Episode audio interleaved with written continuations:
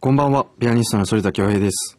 各界で活躍するゲストとのトークセッションから様々なことを学んで成長していこうというこの番組。今月のゲストは俳優の秋元さやかさんです。簡単にプロフィールをご紹介いたします。秋元さやかさんは1988年生まれ、えー現在33歳、千葉県のご出身です。AKB48 第2期生として2006年デビューし、2013年8月の公演をもってグループを卒業。卒業後は映画、ドラマ、舞台に出演するなど幅広く活躍し、昨年映画山猫は眠らない8暗殺者の終幕でハリウッドデビューを果たしました。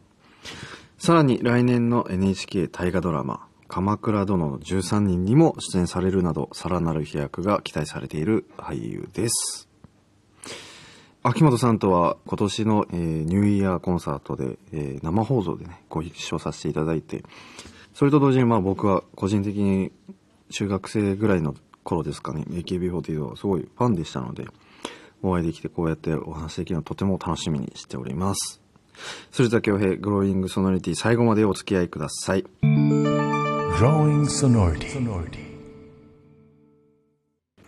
ここでゲストの方にご登場いただきます。俳優の秋元さやかさんです。よろしくお願いします。お願いしますご無沙汰してます。いや、本当来てくださってありがとうございます。いやー、嬉しいです。またお会いできて。今年のね、お正月の新年恒例のニューイヤーオペラコンサートに、まあ、あの、うん出演させていただいたんですけど、その時にね、秋元さんが司会を担当されていて、はい。クラシック、でもそもそもクラシック音楽って聞いてたりししてたりしたんですか？うん、これが好きっていうのは、はいあんまり、本当にクラシック全然詳しくなくて。月光、月光。うん。ロビッシーの月光。はい、そう。とか、あとは、あの、ミュージカルで、うん。えっ、と、ロックオペラモーツァルトってへいうえ。舞台をやらせていただいたりとかロ、ックオペラ、モーツァルト？モーツァルトの奥様はいはい、やらせて、コンスタンツェ。んそう、コンスタンツェやらせていただいたりとかはあったんですけど、久しぶりに個人的に生のコンサートだったので、こう、演奏もしっかり、このオペラはい。を生で堪能できて、本当に光栄と同時に、はい。司会大丈夫かな？務まるかな？っていうドキドキ感はあった。いや、あの、現場で初めましてはいさせていただいて、え、でもなんかめっちゃクラシック詳しいのかなって逆に、その、司会の進行だったり、森田さんっていううんうんうん NHK のアナウンサーさんに本当助けられました。いや、僕もその、中学生ぐらいですかね、うん。もう十何年前ですけど、あの、それこそあ秋元さんが歌ってらっしゃるはい。歌、ディーバとか そうですけど、嬉しい。ありがとうございます。聞いてたので、はい。で、そもそもなんですけど、アイドルにうんなろうと思ったきっかけとかって何だったんですか？最初は AKB から入りましたけど。そうですね。高2の時に、あの、AKB48 のオーディションを受けたんですけど、はい。その頃って、うん。朝やんとか、モーニング娘。さうんうんうんんとか、松浦彩さんとか、うんすごくアイドルのブーム、いろんなアーティストが出ていて、うんなんか、自然に私も歌ってうん踊りたいなっていう。もともとはマイケル・ジャクソンがすごい好きで、初めて行ったコンサートもマイケル・ジャクソンあ東京ドームなんですけど、なんか歌って踊りたいっうん。ていうのはあって、そこから、あの、オーディション受けて。受けて、受かって、1ヶ月でもう13曲、14曲覚えて、1ヶ月後にはもうお客さんの前にはあ立ってるっていうスケ変。ジュールだったので、いや、なので僕はそれこそ、当時ね、あのう、ん地上波とかで流れていた番組だったり、はいまあ僕はす一番好きな曲が桜のしおりだった。あの合唱曲。え？すごい桜のしおりが一番好きっていう人、なかなかいないですよね。けどでもなんか、あ反田さんだったら、合唱曲だし、なんかピアノとかだし、とか。あのまあそういうのも全部いろいろ聞いてましたね。なので、まあ、クラシック音楽ももちろん聞いてましたけど、うん。や。っぱり他のクラシック以外だったら、まあ、そういう j p o p だったら AKB か。あと僕うんはあのラップとか好きだったんで、すごいなんかいろんな多岐に。いやそうなんですよ。意外にいろいろ聞いてましたね。そう、だからなんか、インタビューとかも、ネットで拝見したときに、僕はジャケ買いをとかって言ってらっしゃったから、あ、ジャケ買いとか言うってことはなんかいろんな 音楽とか。CD 屋さん好きでしたしそうやっなぱそのいろんな音楽吸収しなきゃなっていうのはあったんで、ん。でもやっぱその AKB だとやっぱうん。みんな大所帯で、うん。お女性女の子たちじゃないですか。うん。仲間というかライバル意識だったりそういうのってあったりしたんですか？一番初めの頃は正直私の中でなんで私が前に行けないんだとかうんうんあのこうライバルみんなライバルみたいうんうなん。感覚最初の12ヶ月だけあった。あーでも12ヶ月だけだったんですね。どちらかというと、まあ、初期はまずそもそも AKB48 をたくさんの人に知っていただこううんうんうんうん。どういう魅力のグループなんだっていうところでそれぞれ自分の中でライバル心はあったけどうん。連帯した方が早くないっていうう感覚あええ そうだったんですその他人との違いを見せることに苦労したこととかって。アイドルってこうだよねっていうのをいかにテレビで期待を裏切るかみたいなことをちょっと考えてたかもしれない。ん。なんか可愛いメンバーはい王道メンバー、前田敦子ちゃんだったりとか大島優子ちゃんだったり。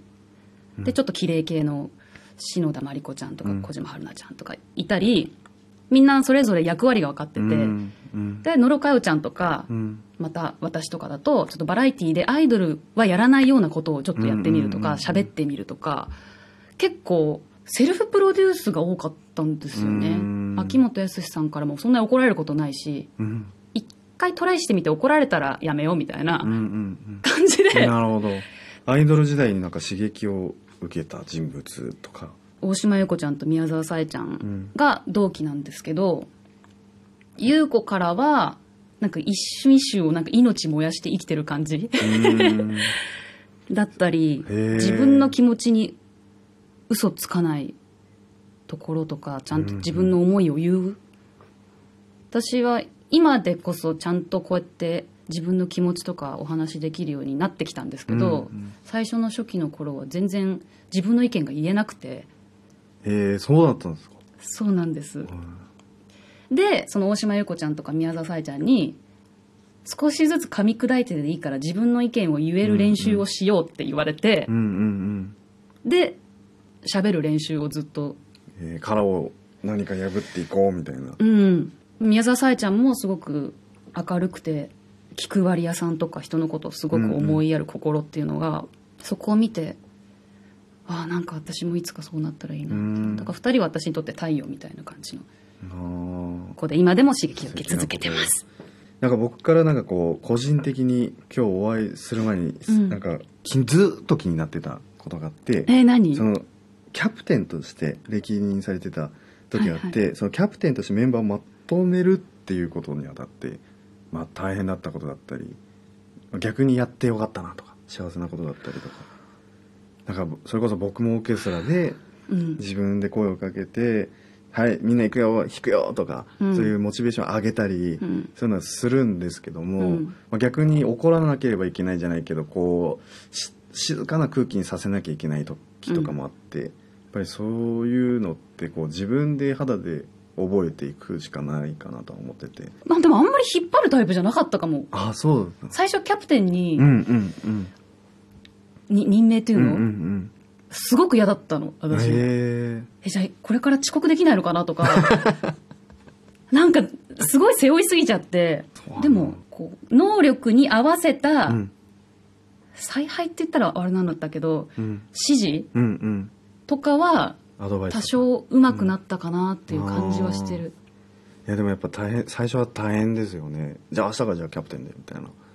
感じですもんねだからすごくいいポジションにいたなとは思うし、うん。じゃあだからじゃあ大島優子ちゃんが「あんたたちちゃんとやってよ」って言ったら「いや大島さんはできるかもしれないですけど私たちの能力そこまでいってません」っていう人もいるじゃない、うんうんうんうんそこでの多分バランスをね。バランスのうん。この秋元さやかなんだろうなはいはい。いう子もできるけどあなたももっとできると思うからやってみようよ。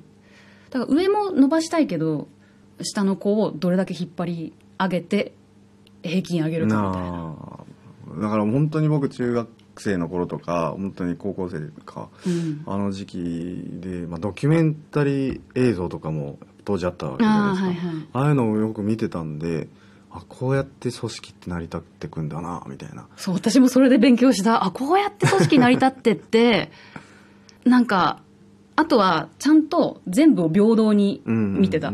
この人だかだけは許すとかやってると、もうどんどん組織ぐっちゃぐちゃになっていくから、うんうんそこの平等さと、あとは何かあった時に私が責任取るっていう心づもりがあれば、まあ、そんなに全然キャプテンとしてできてたかわかんないけど。いやー。でもなんか聞けてなんかちょっとすっきりしました。ありがとうございます。来週もね秋元彩香さんにお話を伺いたいと思ってます、お願いします。お願いします.